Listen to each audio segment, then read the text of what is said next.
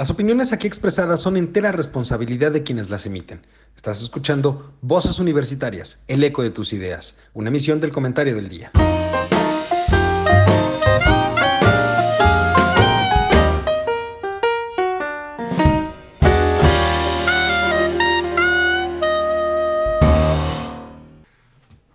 Tal? Muy buenas tardes, mi querido público culto y conocedor, que como cada martes nos hace el favor de estar en este su programa Voces Universitarias, el eco de tus ideas. Ya estamos una vez más, un martes más en este programa y pues traemos temas interesantes, sobre todo el que ha estado en boga en las últimas semanas y por supuesto que hacemos referencia justamente a las elecciones en Estados Unidos. Para poder platicar sobre este tema, quiero darle la bienvenida, como cada martes, a mis queridos amigos, compañeros y colegas. Mari Carmen, ¿cómo estás? Muy buenas tardes. Hola Lalo, buenas tardes. Hola doctor, hola Charlie, un gusto estar aquí.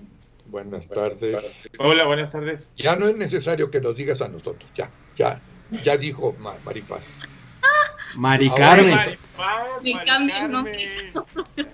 Cada que puede te cambia el nombre, ¿verdad? Pero bueno. Es Mari Carmen. Tengo una tía que se llama Maripaz, a la que me parezco mucho físicamente y la gente me confunde con ese nombre, qué curioso. Pero bueno, ahí, ahí Pero está. no conoce a tu tía. Totalmente, totalmente Bueno, de acuerdo. Ya Y, entramos. Charlie, ¿cómo estás? Hola, muy buenas tardes. Saludos a todos ustedes. Y saludos este al doctor que ya quiere entrar en tema, ya está pero ansioso. Pues ya, ya estamos. Ya estamos, este, doctor. Ahora sí. Vamos a arrancarnos con el tema que nos cruje, que es las elecciones en Estados Unidos. Charlie, tú tenías por ahí algunos, algunas dudas Pero- interesantes. Fíjense que antes de entrar al cuadro, eh, nuestro querido um, público, eh, yo traía algunas preguntas, bueno, traigo de hecho una, ¿no? La primera es, ¿por qué tanto ruido si López Obrador no ha felicitado a Biden? O sea, yo les preguntaba a los muchachos eh, si en Estados Unidos existía algo como el Instituto Nacional de eh, Elector, el INE, o algo por el estilo, quien diera la constancia de mayoría hacia el presidente electo. Que cuál era el, el órgano que regía o contaba o llevaba todo este proceso, porque definitivamente, aunque como dice el doctor hace rato me decía, virtualmente es ganador Biden, ¿quién da esa autorización o quién da esa acreditación de que sí, efectivamente el señor ya ganó? El número de votos. Eh, ¿Quién los cuenta? ¿Quién es el que los cuenta? Los colegios electorales a nivel Claro. local. A ver, voy a tratar de explicarte y me corrigen Eduardo y este y Mari Carmen, ¿de acuerdo? Bueno, Yo pongo en Estados Unidos quiero hacer preguntas. los famosos municipios no son municipios, se llaman condados. ¿De Correcto. acuerdo? Los condados son municipios. Bueno, los condados se reúnen, o la gente del pueblo o del condado se reúne para votar. Ahí eligen, bueno, a ver quién es el que tiene ma- mayoría, cada uno por su lado, demócratas y republicanos. Luego, Independientes, ¿no? Sí, sí existe la figura no- de existe la figura de independientes. Sí. Ok, yo les permití que me corrigieran, de acuerdo, existe. Ahora, una vez que se eligen, digamos, si hay 20 20 condados, de esos 20 condados de un estado, eligen a un elector que va a la convención, ya sea republicana o demócrata. Y ahí votan, en todo caso, quién va a ser el candidato del partido que corresponde. ¿Ok? Así, así es. ¿Ok? Ahora, yo no sé que haya una certificación. Digamos, aquí las, perdón, este, tú hablabas antes del Congreso, pero hablabas de México, lógicamente. Si estoy en lo correcto. Pero en Estados Unidos, el Congreso no es el que decide. Los votos. solamente, a ver, solamente si nos fuéramos a lo que es una elección contingente. Entonces sí podría entrar el Congreso, elegir al presidente y, al- y el Senado elige al vicepresidente. Pero es una situación muy extrema, que en realidad está prevista en la ley, pero nunca se ha llegado.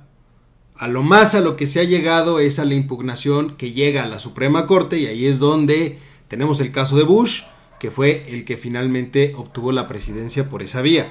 A pesar de no haber obtenido la mayor cantidad de votos directos, sí obtuvo la mayor cantidad de votos electorales y eso fue finalmente lo que le dio el triunfo.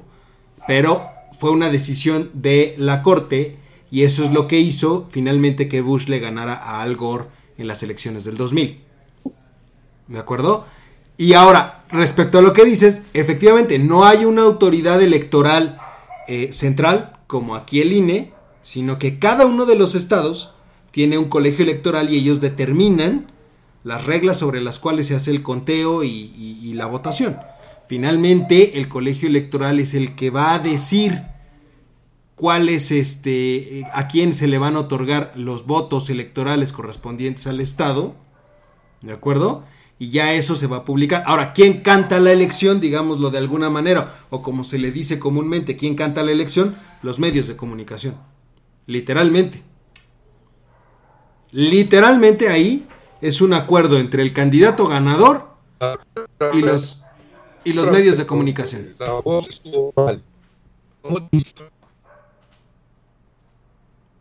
¿Qué, pasó, doctor? No, no, lo escuché bien. Este, perdimos, Lalito. perdimos los últimos 50 eh, segundos. La voz se entrecortó. Ah, ok, perdón. Este, lo que decía es que realmente quien canta la elección, quien da a, a, a conocer el resultado del ganador son los medios de comunicación en acuerdo con el candidato que tenga la mayoría literalmente es un acuerdo entre el candidato ganador y los medios de comunicación. Los medios de comunicación son los que finalmente... revés, Yo diría que es al revés. Se van dando los votos y los están publicando, digamos, como vimos y ustedes pasaron los, eh, los, el mapeo y todo ese rollo. Pero yo no creo que los municipios, perdón, que en todo caso sea como tú dices. En todo caso, los votos son los que hablan. No, porque no necesariamente, a ver, eh, eh, es, es, respecto a un acuerdo entre el, candidato y, los, este, los medios de comunicación. ¿Por qué? Pues porque ellos tienen los datos de cómo va a estar necesariamente el voto electoral, no tanto los votos directos. Los votos directos son los que se pueden decir, ah, mira, pues se perfila a qué. Pero también por eso los mismos estados no dan a conocer el resultado, sino hasta que tienen cerca del noventa y tantos por ciento, 85, entre el 85 y 90 por ciento de cómputo de los votos. Hasta entonces dan a conocer quién se va a llevar los, los, este, los votos electorales. Entonces, en realidad, esto, ojo, esto ha puesto ya en la mesa el hecho de decir, oye, sí se necesita una autoridad electoral ¿Por qué? Porque de lo contrario estamos jugando a quién, quién canta primero la, elección. Y eso causa cierta incertidumbre. Ah, ah, eh, justo te iba a decir, esto sucede o esto pasa que luego sale el presidente electo y te dice que hubo robo, que hubo manipulación de votos, que se cuenten bien en no sé dónde. ¿Y qué sucede con las transmisiones del señor en plena televisión abierta? ¿Sí vieron qué le hicieron? sí, lo, censuraron. Hubo ahí una censura. Por eso yo les preguntaba entonces, ¿quién determina el ganador de cada estado si no hay una unidad o una organización que se dedique solamente a eso? Pues la votación por condados y luego los, los votos electorales de cada estado. Pero ¿quién lo cuenta? ¿Quién te valida esa información, Doc? Cada estado cada estado. O sea, el colegio electoral de cada estado tiene sus conteos y por así decirlo, y el propio colegio electoral, imagínatelo como una institución que va publicando sus resultados poco a poco, o así lo entiendo yo. Pero también, o sea, sí existe, como ya les decía, sí existe una comisión federal electoral que, ok, si sus competencias se limitan solo a cumplir las leyes sobre el financiamiento de las campañas, pero justo que solo exista un ente que solo se dedique a, temas de financiamiento habla mucho del propio sistema y de cómo se conforma el propio sistema estadounidense electoral. Pero nos estamos saltando a la convención, Mari Carmen. Sí, sí, tiene razón, doctor. En la convención es que se decide quién va a ser el candidato del Partido Demócrata y del Partido Republicano. Claro. ¿De acuerdo? Entonces ya nomás son dos y ya. Salvo el caso de excepción que dice Eduardo, que yo no me acuerdo, pero bueno, en fin. Llega, llega sí, sí llega a haber en, en, algunos casos independientes por ahí. O sea, digamos, los dos grandes partidos son los que eligen a través de las convenciones, pero no está peleado a que pueda existir alguien que quiera competir ah, de manera independiente. Que no se va a llevar nada y que no se llevan votos importantes, también es cierto. Y no es un sistema que fomente la figura independiente, pero existe. Exactamente. De hecho lo hubo, ¿no? Hubo un rapero metido en las elecciones. Ándale, yo te iba a decir que hubo alguien, efectivamente. Hubo un rapero metido en la...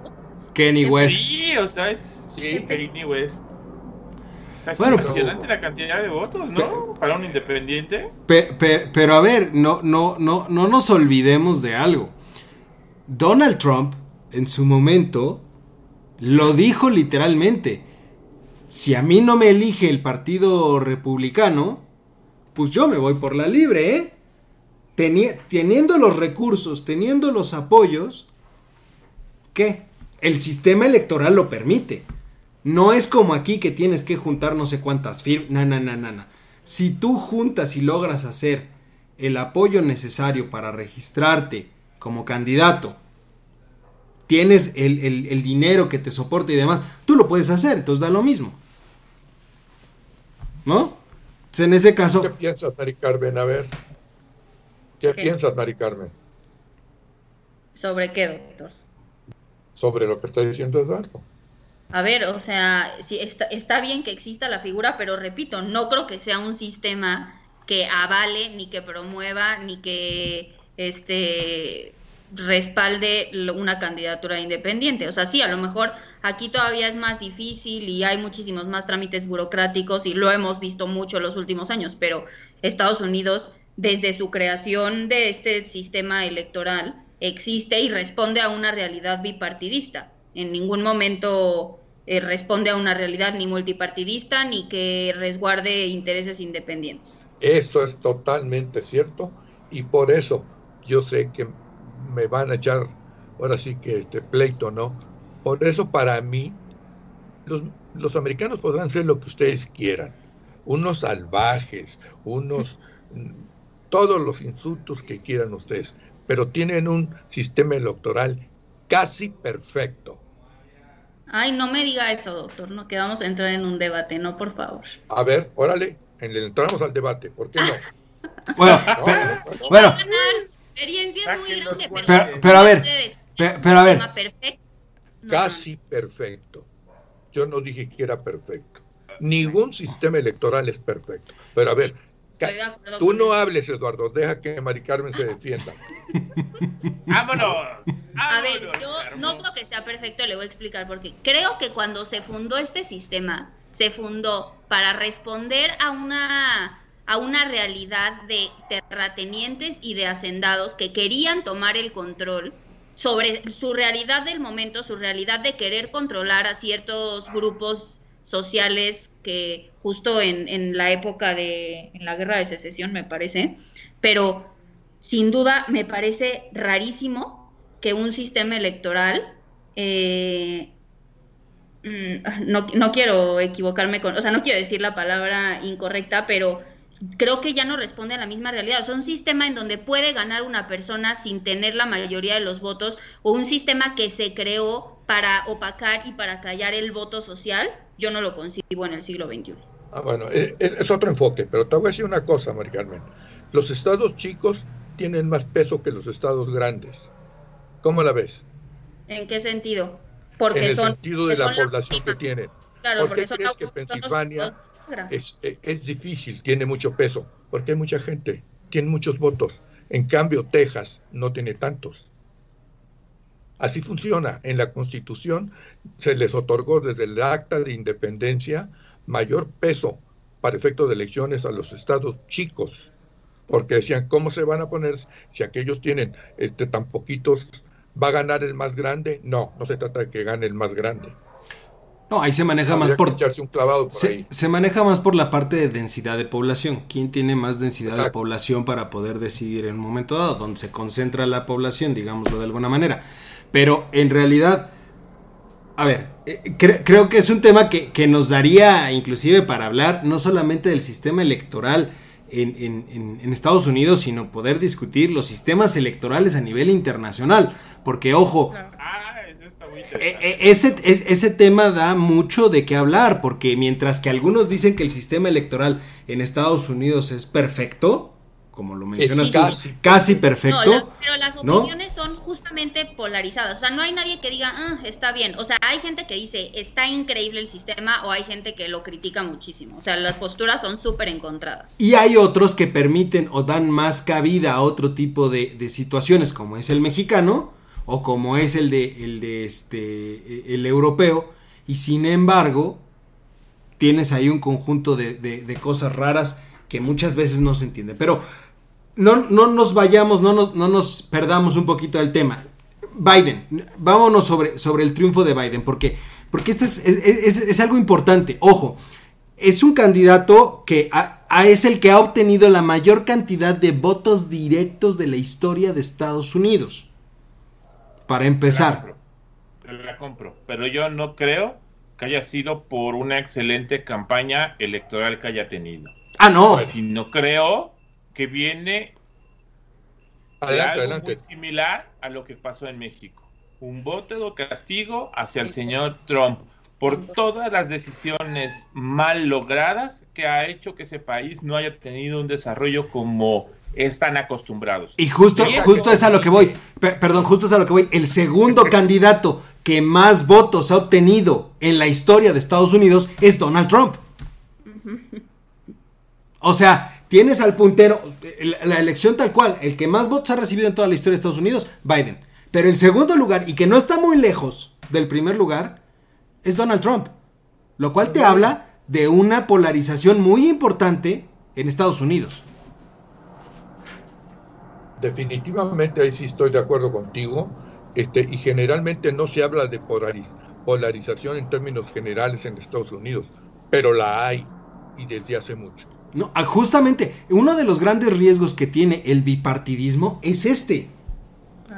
Que las ideas completamente opuestas, porque estamos hablando de los dos extremos en un momento dado, no hay un medio, no hay un centro, sino que son este, ideales completamente opuestos, tienen una polarización importante hoy en día en la sociedad americana. Es cierto. Oye, Carlos, lo que tú decías, hace, un rato tú mencionabas algo ahí que me llamó la atención. Dígame. No es que haya ganado Biden solo, ganó la fórmula. Y lo digo por cámara, o cámara, no sé cómo cámara. Ok. Eh, afroamericanos, hispanos. ¿Qué óvole? La fórmula estuvo perfecta. me parece bien, yo estoy de acuerdo con usted, la fórmula es correcta. Nomás déjeme decirle una cosa, yo no sabía quién era el vicepresidente o quién estaba acompañando a Biden para vicepresidente. Sí, salió muy poco realmente. Parece absurdo de mi parte y solo me, voy enterando cuando gana y me dicen que va a ser la primera mujer vicepresidente de los Estados Unidos. Sí. Yo no lo sabía la elección interna, o sea, justo lo quería comentar y se une perfecto con esto, la elección interna del Partido Demócrata fue muy, fue muy corta, fue muy pegada a la fecha de la elección y fue bastante intervenida por élites del propio partido, llámese Obama. O sea, esa, esa elección, al parecer, y por lo que tengo entendido y por lo que he leído, la elección interna no la ganó Biden y Obama metió su cuchara para que alguien, en la, como dice el doctor, para que la fórmula fuera un poco más perfecta, ¿no? Para tener a un representante de los grupos sociales feministas, pero también afroamericanos, pero también latinos, ¿no? Que fueron los más golpeados por Trump, sobre todo los latinos. Pero aún así, Juan, pero aún así, Juan, tienes una gran cantidad, que es parte de la polarización que hablamos. Es, hay una gran cantidad de latinos, de minorías, que votaron por Trump y que lo apoyan. Y eso es algo muy interesante de analizar, precisamente porque dices, a ver, las minorías en principio tendrían que estar a favor de Biden, en contra de las políticas de Trump, pero también lo dijo Mari Carmen la semana pasada. No ha habido una política de Donald Trump que haya puesto en estos cuatro años que no esté enfocada a gobernar en favor de los estadounidenses. Y muchos de estos hispanos ya no son eh, este, digamos, son de ascendencia hispana, pero ya ellos, muchos de ellos ya nacieron ahí en Estados Unidos. ya tienen la nacionalidad estadounidense. Son gringos. ahí estarías diciendo como que los, los hispanos se olvidan de sus raíces. no, no, me, no, me refiero a que no, es que se olviden de sus raíces. exacto. Ellos ya se sienten más estadounidenses que latinos. Que no digo que desconozcan su raíz latina, pero al sentirse más estadounidenses lo que buscan es también que mejoren las condiciones para ellos, ellos como estadounidenses. Y eso también es lo que jaló los votos impresionantes que tuvo Donald Trump. ¿No? Ahora, me voy un poquito al otro contexto. ¿Qué sigue? Charlie, tú, tú ponías una pregunta también en la mesa muy importante. ¿Por qué tanta laraca? ¿Por qué tanta laraca ah, de que el hijo predilecto de Macuspana no quiera felicitar a Biden? ¿No? Es correcto. ¿Tú cómo lo ves? No le veo, yo en lo particular no le veo mayor problema. O sea, hasta que digan oficialmente el señor Biden gana, entonces en ese momento se puede dar la felicitación. ¿No? Yo lo veo de esa manera. No me preocupa una, una cuestión política ni nada por el asunto. Creo que está siendo como respetuoso del proceso electoral de los Estados Unidos, porque aún todavía, a pesar de que virtualmente, como lo dice el, doctor, ya Biden es el presidente electo, no hay un resultado oficial que diga ya, se acabó, no hay más, ya no hay controversia, ya no hay ninguna, ningún conteo, se terminó, los resultados finales son estos, Biden ganador. Entonces, yo no le veo mayor problema. A Putin no lo ha felicitado y tampoco han hecho tanta laraca. Y otros presidentes, aunque hay muchos que ya se subieron al barco, claro está. Digo, es mi punto de vista. despierta, despierta muchas perspicacias al ver la diferencia tan grande, tan grande de voto directo como que hace pensar que a lo mejor el presidente está apostando a que algo pueda pasar en estas semanas, en estos meses, a favor de Trump, y creo que eso escuece mucho en la sociedad mexicana. O sea, sale a relucir nuestro sentimiento americano nacionalista. No, yo no creo que americano nacionalista. No, escuece mucho que el presidente esté defendiendo, o sea, definitivamente serán poquísimos los mexicanos defensores de Donald Trump y el que se cree esta, esta ventana de, de, de incógnita de qué está esperando el presidente para aceptar la victoria de Biden implica que muchos estén planteando que el presidente está esperando a que Donald Trump pueda de alguna forma y por algún medio este, cambiar el resultado de las elecciones, que a mi parecer es imposible y yo creo que al parecer de la gran mayoría de las personas que estamos hablando sobre el tema, sin embargo, este tiempo de silencio es una incógnita que permite levantar muchísimas teorías que escuecen a la sociedad y todo tipo de persona que sea anti cualquier cosa más que sea para, para tirarle en contra, yo creo, es mi punto de vista. Doctor, ¿tú cómo lo ves? Por este, digamos, me voy a hablar ahorita de lo que está pasando allá. El número de votos que fueron 290, si mal no recuerdo, así de Biden, así ¿de acuerdo? Yo no creo que lo que falte de contar, en todo caso, le pueda llegar a los 290. No, por muchos que sean. Punto. Para mí Biden va a ser presidente, digamos, virtual y además certificado que va a ser el presidente. Ahora, que digamos que López Obrador pudiera llegar a pensar que a lo mejor este, por ahí hubiera algo raro o algo muy real que mueva a Trump para que gane, híjole, pues yo creo que el presidente nuestro está perdido. O no solo eso, es, es, brindarle cierto apoyo de tiempo que necesita Trump de, de, esperar y esperar y esperar y prolongar el proceso. Pero, no, es, no es echarse. Con el compromiso de, de, pero no es ese tiempo. No es echarse encima al resto. ¿eh? No es, no es echarse encima al resto de los líderes. O sea, ya lo felicitó Trudeau, ya lo felicitó Macron, ya lo felicitó Angela Merkel. Ya lo felicitó, inclusive, me parece que de, de este, de ahí, de, de, eh, Pedro Suárez, creo que también ya lo, ya lo felicitó. O sea, no nos estamos echando. no pudo haber sido, ¿eh?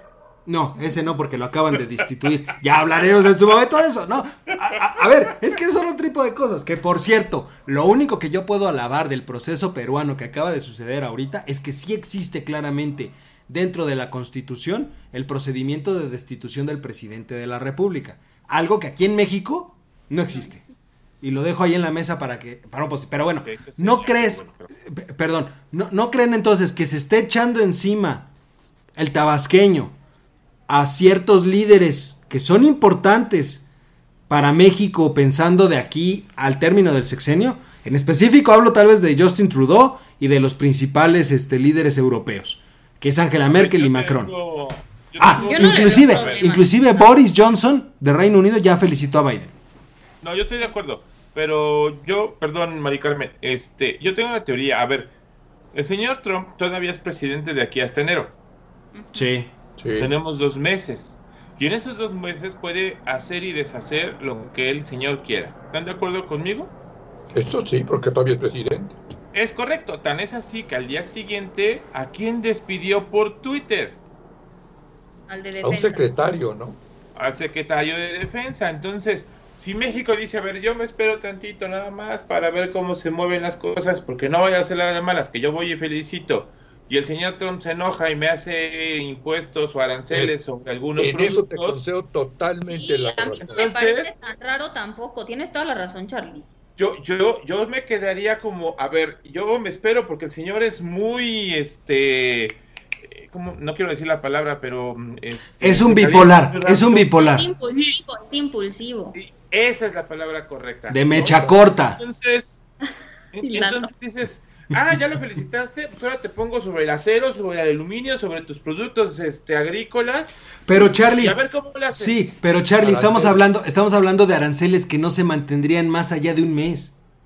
Estoy de acuerdo, Porque pero también, ojo, estás quedando, sí, pero también te estás quedando con la idea y estás quedando mal finalmente con el que va a ser el siguiente si esto se resuelve a favor, si, si no hay, si los alegatos, por eso, si los alegatos no salen bien para Trump, sí, corremos el riesgo de que en estos dos meses nos quiera hacer la vida insufrible. Ya lo padecimos tres años, diez meses. señor, cuando entre el señor Biden o cuando le digan, ya ahora sí usted es el ganador, el señor de te lo puedo asegurar, lo va a felicitar y le va a poner el país en la mesa de, la base de, plata y todo lo que ningún mandatario se, se le importe en este momento si López Obrador feliz, o sea, no sé, es mi opinión. O sea, no creo que ningún mandatario esté diciendo, uy, López Obrador, muy mal tache. Chócala. Chócala, No, bueno, a, ver, si hay otros mandatarios que están extrañados de por qué México no ha felicitado a Biden. Sobre todo por... Sí, hicieron algunos comentarios algunos mandatarios. Me parece que el mismo Justin Trudeau y, y Macron hicieron comentarios. Mm, okay, okay. Sí hubo, por una razón, somos uno de los principales socios comerciales y somos el vecino. Claro, pero nadie ha negado la victoria de nadie, nada más no ha hablado. Ah, no, por supuesto. No, por supuesto, no, no, ha dicho. se confirme la, la victoria del señor, se le felicitará como debe y todo lo demás. Me parece más que justificado. Bueno, a mí, a mí en lo particular. ¿No? Ahora, ok, bueno, ahora, ¿nos conviene que esté Biden? Esa creo que es la pregunta básica, ah, ¿eh? ¿Nos conviene que llegue Biden? A ver, yo preguntaría, doctor, ¿nos conviene que llegue Biden a la Casa Blanca? Mira, la otra vez lo comentábamos tú y yo, Eduardo. Entre Biden y López Obrador, a lo mejor dirían Maricano y este, ¿cómo se llama? Y Carlos, eh, este, nunca hubo absolutamente ningún tipo de relación, ni, ni como vicepresidente, ni como nada. Y aquí tenemos un problema. si efectivamente parece ser que Biden trae una corriente diferente a la de Trump en lo que corresponde a México. ¿Cuántas veces ha mencionado en alguno de sus discursos algo sobre México? No. No. Y somos el país más, bueno, aparte de Canadá. No. Yo, yo estoy de acuerdo. O sea, yo empiezo diciendo a lo mejor algo muy disruptivo, pero apoyar a cualquiera de los dos me parece no conocer la realidad. Ahora, ya ganó Biden, vamos a ponerle palomita y es un hecho que qué alivio, que las relaciones van a ser más diplomáticas, todo va a ser más soft, todo perfecto. Pero no es un candidato pro México, no es un candidato pro México, tiene la misma política migratoria que, que el Partido Obama. Sí, que, no, que Obama. Exacto, exacto, que no era, y que, y que Trump un poco, y que no, en la práctica, eh, no en la teoría. Trump fue más laxo. Trump fue más laxo en la cuestión Lo este, decíamos justo hace dos programas. Y, no, o sea, no sé, yo, yo sí en lo particular no creo que, sí, sin duda de los dos, si, si te ponen a escoger, sí, sin duda Biden, pero no creo que Biden sea un candidato pro México. Creo que sus políticas económicas, o sea, si, si leemos todo el artículo, todo lo que subió a la página de internet de transición, sus políticas económicas, creo que hay muchos focos rojos para la industria manufacturera mexicana. Y y bueno, pues al final, no sé, o sea, yo insisto que, que desde el principio su candidatura para ser el, el candidato del Partido Demócrata no fue limpia y a mí eso no me encanta. Entonces, pues esperemos a ver qué pasa. Trump dijo, vamos a hacer grande América, ¿de acuerdo? O los Estados Unidos vamos a ser los grandes. Y este Biden es proteccionista. Tú lo dijiste hace un momento. Por supuesto. Justo, o sea, justo, justo ayer lo veía, lo publiqué en Twitter que la, la primer viñetita de su programa económico es, vimos que funciona traer partes de las cadenas de suministro de muchos mercados hacia Estados Unidos para crecer Estados Unidos y vamos a invertir en tener una fuerza de mano de obra americana. Y eso es foquísimo rojo para nosotros. Sí, claro, porque ahí va en... Bueno, a ver, ojo, también habría que ver qué partes del Tratado de Libre Comercio va a querer renegociar en el corto plazo. Es importante. Porque, ojo, mucho de lo que se tiene hoy en el Tratado de Libre Comercio fue resultado de las políticas económicas de la administración de Trump. Ahora, si alguna de esas las va a echar para atrás, pensando en, algún beneficio o en, una política económica tal vez más proteccionista, pues tendríamos que tener cuidado desde ese punto de vista, ¿eh? Entonces, sabía que había que echarle una pensada, ¿no? Efectivamente. Sí. Pero, pero por otro lado, digamos, yo se los digo y regreso al punto. Ok, soy prudente, mejor no me declaro en favor de nadie, porque como bien dijo, creo que tú lo dijiste, lo dijo Carlos, ¿qué tal si digo algo y después me la va a cobrar el otro? ¿Sí me explicó? Si digo algo a favor de Trump y nos hace pedazos Trump, ¿de acuerdo? Ah, sí. Lo, único, lo único creo que tendría de cierta certeza Andrés Manuel es que no pronunciarse en favor de ninguno no le afecta tanto con Biden que con Trump. Es lo que tiene. ¿Es correcto? No es tan tonto lo que está haciendo y la gente es súper incendiaria en redes sociales. Exactamente. Yo no digo nada, dicen que calladito me veo más bonito. No, doctor, hay que hablar. no, bueno, yo prefiero que se quede callado entonces, este Andrés Manuel, porque luego habla y dice cada cosa que, bueno. Por eso estoy de acuerdo contigo. Pero bueno, pero bueno también en, ese sentido, ojo, a mí algo que me llamó la atención es, y, un poco sobre el tema económico, una de las primeras apuestas que él tiene es el uso y el fomento de energías renovables energías limpias. Que ojo, para esto tiene todo un esquema dentro de su plan económico que implica también el alza de impuestos para Estados Unidos. Sí va a aumentar los impuestos del 21% de ISR, lo va a pasar al 28%. Eso ya quedó, ya ah, lo dijo dentro de su, de su plan, que aún así está muy lejos del 31 que tenía con, que, que existía con Obama, en las administraciones de Obama. Y, pero ojo, esta parte me llama la atención porque nos pega directamente en el caso mexicano, ¿eh? Aquí se le está apostando y tenemos en Palacio Nacional tenemos sentada una persona que está casado política y económicamente con las energías fósiles. Y eso nos va a costar mucho. Y, en serio, porque ahorita, eh, eh, si recordamos, hace un par de semanas hubo una controversia por una, un decreto que sacó la secretaria de Energía, que ya se luchó para atrás la corte y no sé qué y no sé cuánto. Pero eso va a hacer que, si bien es cierto, Biden no se ha pronunciado en contra ni a favor de Estados Unidos, de, de México, perdón, en sus discursos, pues sí va a voltear a ver ese tipo de cosas, porque si su política es más proteccionista, ahí estamos violando los derechos de sus empresarios, ¿eh? Exacto. Exacto. Y, eso llama la atención porque entonces va a haber puntos de la relación bilateral en donde vamos a tener problemas precisamente por la forma de actuar de la 4T. ¿No? Sí. ¿Tú cómo lo ves, Charlie?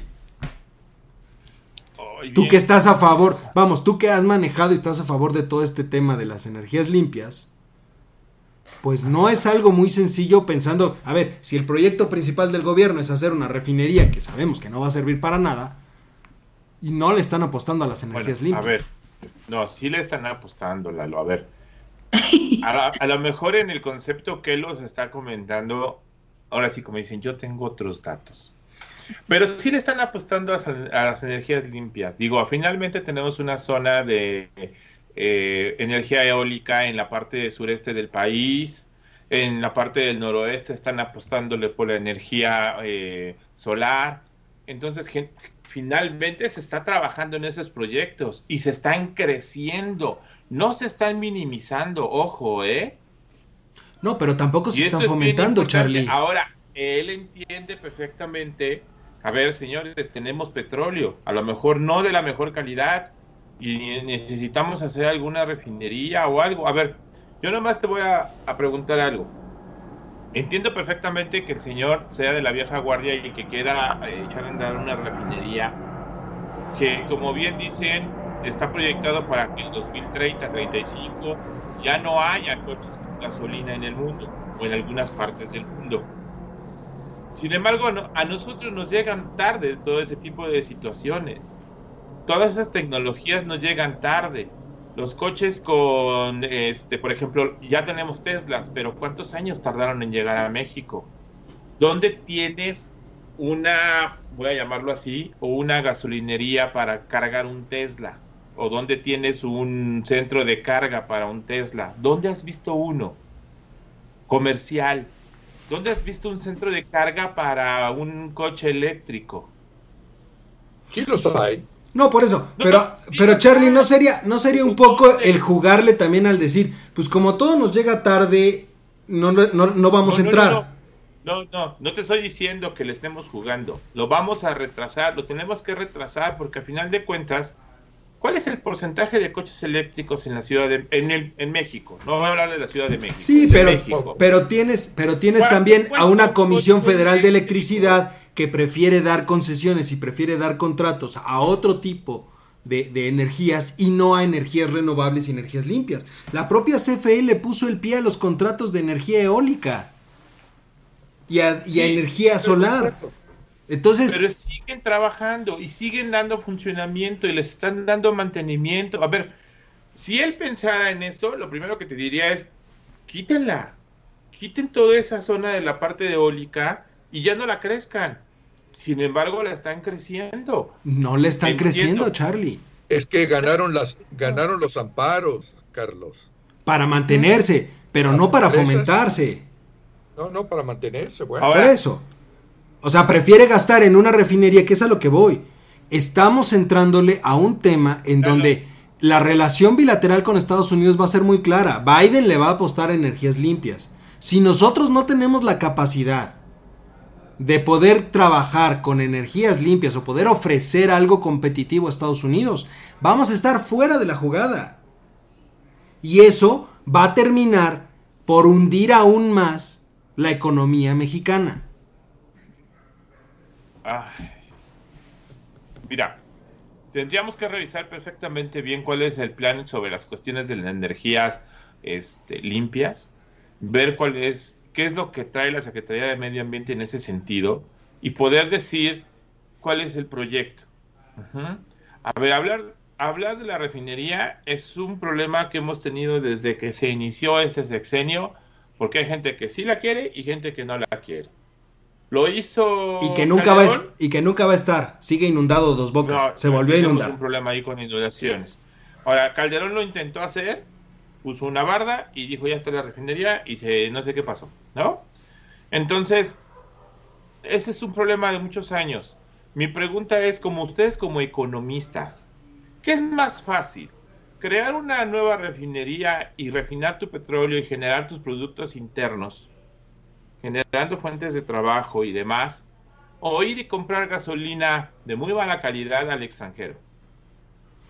Es que eso es cuestión de ideología, o sea, es cuestión de postura. Yo creo que no todos los economistas tenemos la misma, el mismo punto de vista yo sí soy del punto de vista que desarrollar las bases productivas de un país, aunque conlleve años, aunque sea más lento, es beneficioso para el largo plazo, para el propio país. Pero ¿qué ha pasado desde la década de los 70 para acá? Hay una actitud cortoplacista que prima sobre todas las actitudes de, que, que rigen al sistema económico y las bases productivas, etcétera. Entonces, yo te diría, yo, si en mis manos estuviera un plan de acción en México a 30 años, yo desarrollaría las, las bases productivas del mismo país porque sé, porque se sabe, porque en la literatura económica está, hay, hay que desarrollar las bases productivas y las bases materiales de un país. Sin embargo, como los, la, los intereses son cortoplacistas, la búsqueda de ganancias es cortoplacista, se busca económicamente y eficaz y eficiencia y hacer todo en el corto plazo a un mayor beneficio y no siempre esa no siempre esa postura y esa forma de ver las cosas es lo que beneficia a la verdadera economía de un país y a lo y no derrama la misma ¿Y por qué no pensar en una especie de mezcla entre ambas posturas? Puede ser eficiente y desarrollar al mismo tiempo la base productiva. Déjame decirte algo, le hubiera costado la mitad del presupuesto de dos bocas al gobierno federal comprar una refinería ya hecha y ya instaurada en Texas que lo que está haciendo con dos bocas. Y el resto del dinero del proyecto que ahorita está parado por las inundaciones y porque no hay manera de hacerlo, lo dedicas justamente a infraestructura que te permita desarrollar la base productiva. Sí, sí, no quiere decir que, estemos defendiendo que el presidente esté operando de la manera más eficiente y más eficaz. No, vuelvo a lo mismo y es a, todos los temas que tienen que ver con decisiones del presidente se reducen a lo mismo. Su idea me parece perfecta. La forma de operarla creo que no es la óptima en todos los casos. Ese siempre ha sido el error de este gobierno desde que empezó. La implementación de la política pública que tiene nunca ha sido clara y nunca ha estado bien hecha porque son políticos y no economistas, Lalo. Hay que invadir al sector público. No, pues ya, lo hicimos, ya lo hicimos y, los, y los abogados, ya lo hicimos y los abogados nos, nos quisieron sacar a patadas. Prefirieron, prefirieron, prefirieron en lugar de un economista bien preparado meter a un politólogo que tardó 10 años en acabar la carrera. ¿Y eso qué tiene de malo? ¿Qué tiene de malo? ¿A quién te refieres? Nos van a matar. Eduardo. ¿Y eso qué tiene de malo? ¿A quién te una carrera de 10 años y demás. ¿Qué tiene de malo? ¿Cuál es el problema? Lo único que tiene de malo es que en esos 10 años la única filosofía política y económica que se le quedó grabado en el cerebro al tabasqueño es la misma política que quería imponer Echeverría y López Portillo en su época. Hay mucha gente que después de más de 10 años se titula, hace su carrera y trabaja. Y los alabo a todos ellos. No es malo, Espérame, y los alabo a todos ellos. El problema es que el Señor lo hizo en una época en donde nada más estaba de revoltoso. Pero no tomes los defectos de una persona nada más para darle en la torre. No, no te vuelvas como los comunicólogos que tenemos en la televisión abierta, que nomás le dan, Lalito, tú eres más allá pégale en la parte donde más afecta. Lo que tú me decías, las formas de cómo lleva la parte de, dos bocas, me parece excelente. O sea, a lo mejor la idea es buena, pero no son las formas correctas. Económicamente hablando, no está funcionando. Ahí pégale lo que quieras y ahí no te voy a discutir. Y eso es lo que me no me he cansado de pegarle desde que empezó el sexo. O sea, ah, sus tres grandes proyectos, sus tres grandes proyectos sirven para dos cosas. Y afortunadamente aquí no me pueden sancionar y aquí no me van a, este, a, censurar. Sirven para dos cosas, para nada y para una chingada. Esa es la realidad de los proyectos de infraestructura de este gobierno. Porque están mal hechos, están mal encaminados y están mal pensados. Está destruyendo la base productiva del país. Los proyectos tienen fecha límite y tienen que estar funcionando si no me equivoco. No van a funcionar, Charlie. eso, es, lo más doloroso y yo no me canso de decirlo. Lo más doloroso es que hay mucha gente que lo apoya, mucha gente que lo sigue y mucha gente que va a terminar desilusionada cuando no haya aeropuerto, no haya refinería y no haya tren Maya. Porque las promesas y la vara la puso muy alta. ¿Sabes qué es peor, Lalito? Que tú lo has dicho muchas veces el pueblo no tiene memoria. Ah, sí, por supuesto. Y también lo he dicho, y seguramente, y seguramente la gente me va a decir que soy un tal por cual, pero siempre lo he dicho, no hay pueblo más noble que el mexicano, pero no hay pueblo más olvidadizo, por no decir la palabra que siempre digo, que el mexicano. Es correcto. Eso es lo más lamentable del mundo. De verdad. Este pueblo, a ver, va a llegar la fecha límite que tú mencionas Charlie, nos van a presionar de Estados Unidos con estas nuevas políticas porque, ojo, hay que esperar también a ver qué sucede. ¿eh? Biden no va, no va a buscar una reelección. Eso es muy seguro. Ah, eso es lo que te iba a preguntar. A ver, tiene 78 años el señor. Por eso. Llega y parece de 90, madre mía. Por eso, y no va a buscar. 78 años. Yo no creo que aguante los. Bueno, Va a aguantar los cuatro años. A los 86 años. No, va a aguantar. Él es un presidente de transición. Lo que viene va a ser lo bueno. Porque, ¿No crees que estén preparando el, terreno para que Kamala sea la presidenta de los Estados Unidos? En una de esas, ¿por qué no? Yo no creo que esté listo Estados Unidos para tener una presidenta mujer. Totalmente de ah, acuerdo. Tú estabas en contra de Hillary. No, en contra de Hillary no. Ah, pero pero fue evidente, o sea, no estoy en contra de Hillary como política ni como candidata ni nada, pero creo que el pueblo no está preparado, el pueblo estadounidense no está preparado para una, una presidenta mujer, así como lo digo de aquí. ¿eh? No, aquí es otra cosa. México no está preparado tampoco. Ni México, ni Estados Unidos, ni gran parte de Latinoamérica, salvo los... Fíjate, inclusive en los casos que ha existido, que es Chile, Argentina y Brasil, pues llegaron de una manera muy accidentada y terminaron de una manera muy accidentada, las tres.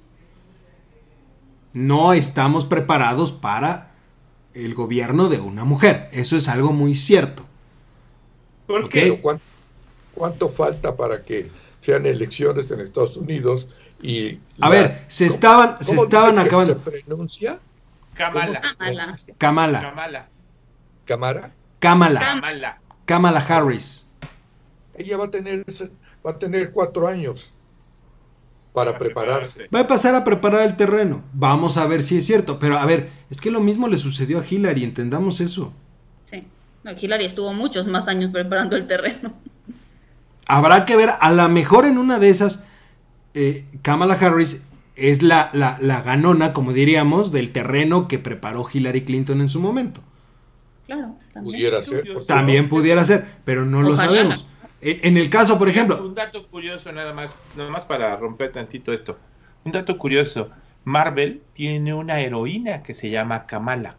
Miss Marvel se llama la muchachita. ¿Ah, sí? es, sí, es morena. Ay, qué chistoso. morena.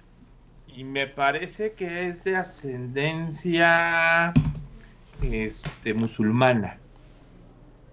A mm. diferencia de la Kamala, ¿no? Pero se me hizo muy raro y, por ahí entró el asunto, porque yo no sabía quién era la vicepresidenta de los Estados Unidos, digo, la futura vicepresidenta, y me hizo match con el nombre, y pues yo saben que yo soy fanático de los cómics, y entonces me cayó el nombre con Kamala en Miss Marvel, y dije, ah, caray, qué curioso. Es algo muy, muy curioso, pero bueno, nada más para como nota curiosa. Pero bueno, a ver, redondeando entonces el tema de las elecciones, una idea muy, muy rápida.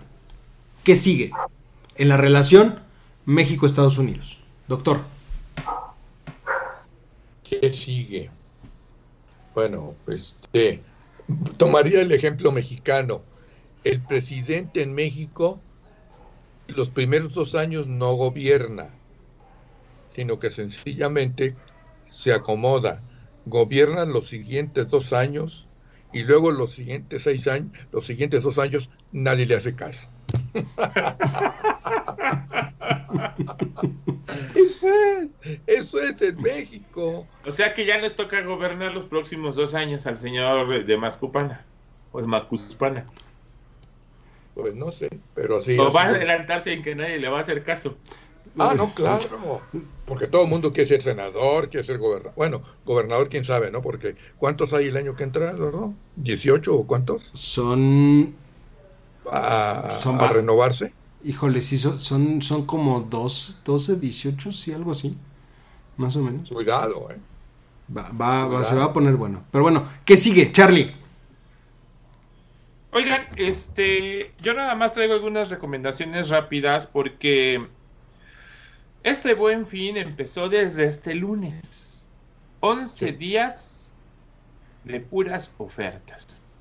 Pero déjenme decirle que hay que tener mucho cuidado con las ofertas. Estuve desde septiembre, ¿te acuerdas de lo que te dije que iba a hacer un análisis? Sí, sí, sí. Y estuve haciendo el monitoreo de algunas y de algunos productos este, electrodomésticos, algunos, este, eh, algunas enseres, algunos teléfonos y demás. Curiosamente, en septiembre, que fue cuando empecé, los precios ya tenían ofertas, ya había algunos descuentos. Y conforme iba pasando el tiempo, septiembre, octubre, los precios se elevaron. En un 10, 15%. Llegó este, finales de octubre y los precios volvieron a elevarse. Eh, me, dio mucha curiosidad ver que en la página, por ejemplo, una de las marcas que estuve revisando es Oster. Eh, no porque vaya a comprar algo, pero se me hace algo muy normal que alguien que se quiera independizar.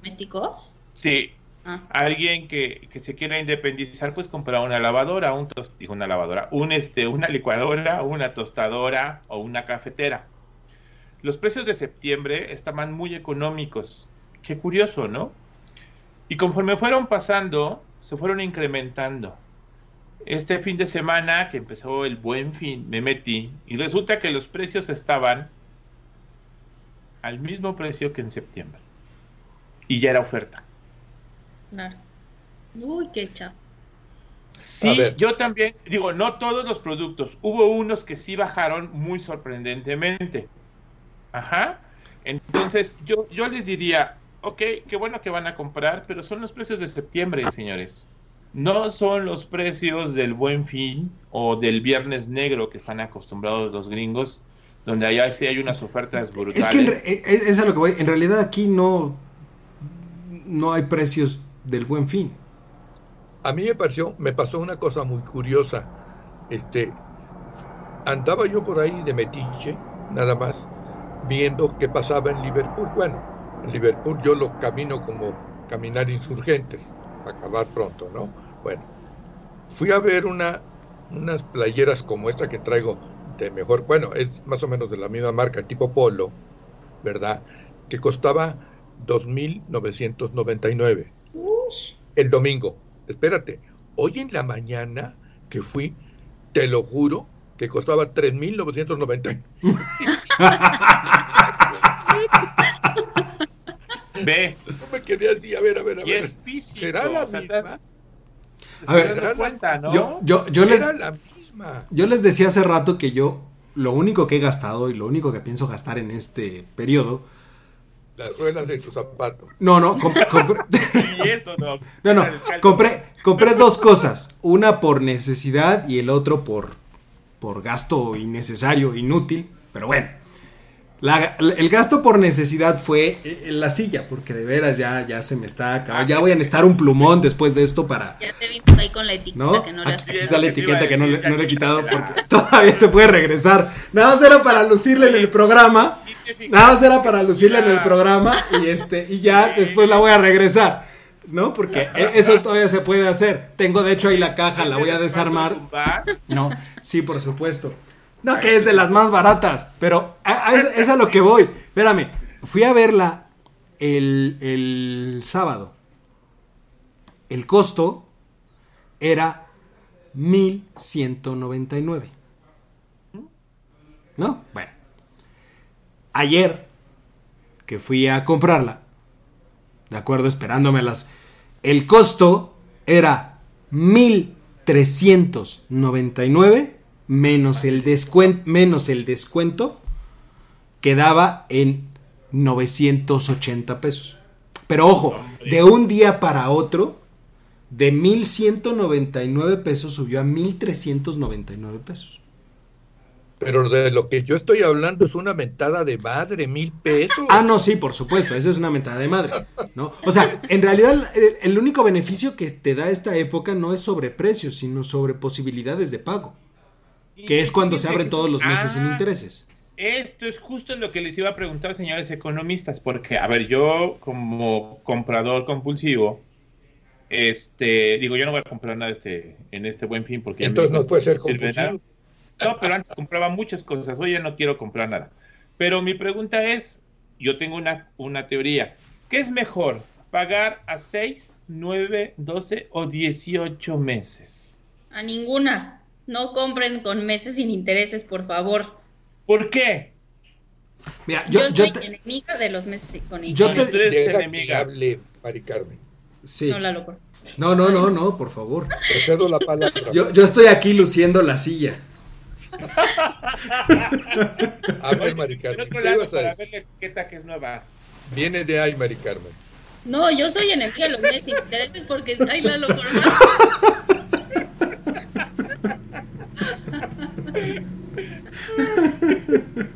Porque si tienes el dinero hoy, o sea, entiendo que, que, quien no lo tenga a lo mejor le compensa, pero dudo que compritas habría que hacer ese análisis, ¿no? ¿Cuál, es el precio estándar durante el buen fin? O sea, artículos de qué, qué precios se compran, artículos de 7 mil pesos como lavadoras y así, o artículos de mil pesos como lo que te hacía falta, que si la silla, que si el no sé qué. Entonces yo digo que para artículos de mil pesos me parece una tontería este, mandarlo a meses sin intereses porque si tienes el dinero hoy, págalo hoy, tú no sabes qué va a pasar mañana. O sea, es, es, una tomada de pelo de, lo, de los meses sin intereses. Yo, yo lo que he considerado, porque, y, así cuando he dado entrevistas relacionadas a finanzas personales, todo eso, y me llegan a preguntar esto, yo siempre lo he dicho, ojo, si es para bienes de consumo duradero, vale la pena, vale la pena. Es decir, si te vas a comprar una estufa, un refrigerador, la sala, este, una computadora, este, todo ese tipo, vamos, bienes que no son de un eh, cambio constante, sino que son bienes que vas a utilizar por 5 o 6 años aproximadamente, ¿no? Entre 4 y 6 años, que es la media más o menos de consumo duradero, vale la pena meterlo a meses sin intereses porque evitas descapitalizarte y entonces tienes un correcto uso del crédito. Si no es de eso, porque ojo, inclusive fuera del buen fin, luego hay promociones bancarias donde te dice, tus compras del súper, mételos a meses sin intereses. ¿Para qué carajos vas a pagar el melón y la sandía que compraste en el súper a 12 meses sin intereses? No, y ahorita bendita era de la tecnología, pero hace 15 años te salía más caro el caldo de las que el caldo que las albóndigas, o sea, ibas a pagar, no sé, metías un pago de dos mil pesos a meses sin intereses, a 12 meses sin intereses, y ahí estabas un año yendo a Liverpool a pagar tus meses sin intereses y ya gastabas más en la gasolina, en el estacionamiento del centro comercial, etcétera, que en lo que te compraste. O sea, acaba saliendo. ese gran dicho de lo barato sale caro aplica para los meses sin interés. Si no es consumo duradero. Si no es consumo duradero, estoy de acuerdo contigo. Repito, porque obviamente no es que cada mes vayas a comprar un refrigerador. O sea, si compras el refri, y vamos, no todo el mundo tiene la posibilidad de desembolsar. Eh, claro Claro, claro. 8, 10, mil pesos. Y quieres bien tus pagos. Exactamente. O sea, en este tipo de cosas vale la pena. ¿Y saben lo que están haciendo algunos bancos? Que por default ya tú haces la compra y va a seis meses. Sí, pésimo eso, pésimo. Como cuando vas al cajero, y pegas a un niño ahí sin querer, ahí nos están comiendo el dinero.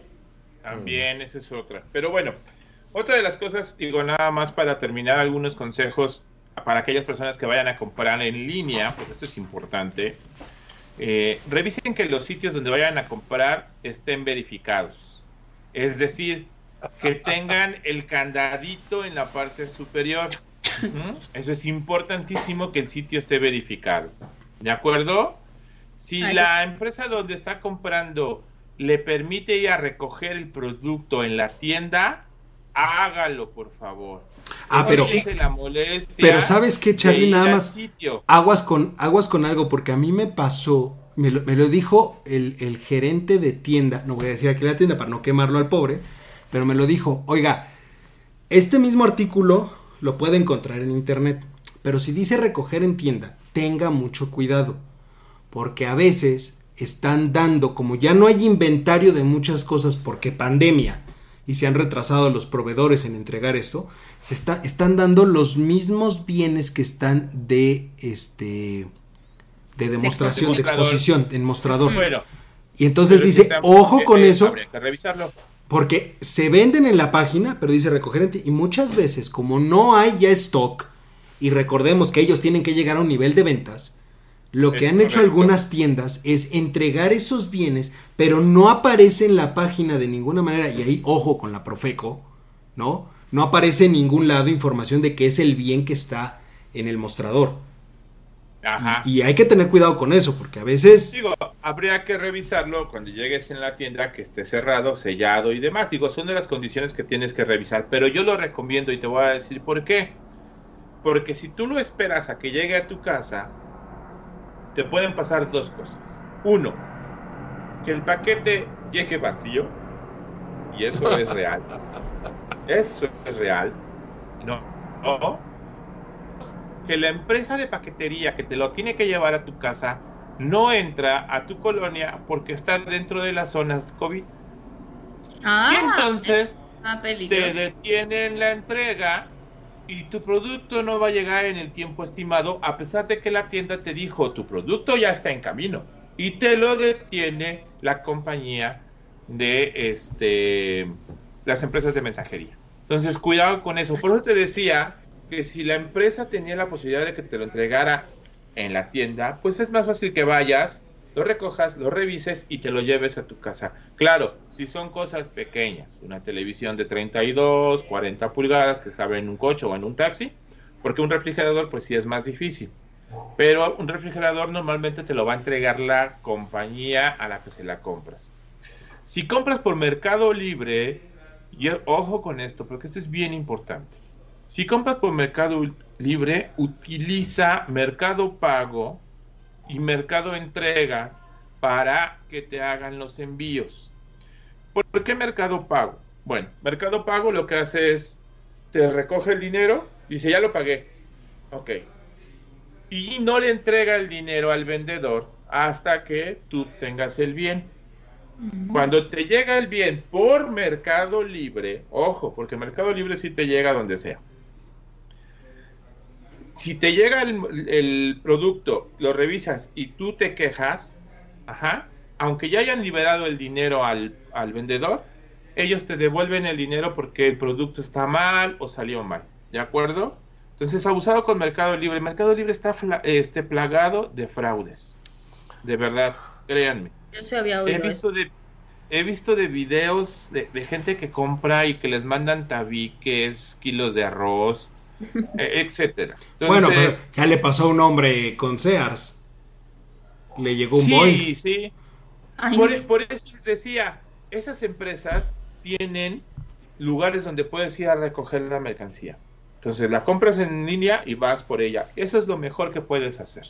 ¿De acuerdo? Y por último, que era justo mi pregunta con ustedes y que ya me la contestaron, si tiene el efectivo completo para pagar el artículo, páguelo no lo mande a meses sin intereses, a menos de que sea un consumo duradero. ¿Eh? Muy bien. Tomaremos en cuenta. Pero bueno, este, pues nada, vámonos, que aquí espantan y nuestro patrocinador de esta semana. No se ve, no se ve, hazla para tu... No se ve. Derecha, vas, vas. Ah, ya la etiqueta, por Dios, ya la usaste. Ya les contaré la próxima semana cómo fue el proceso de reembolso del artículo.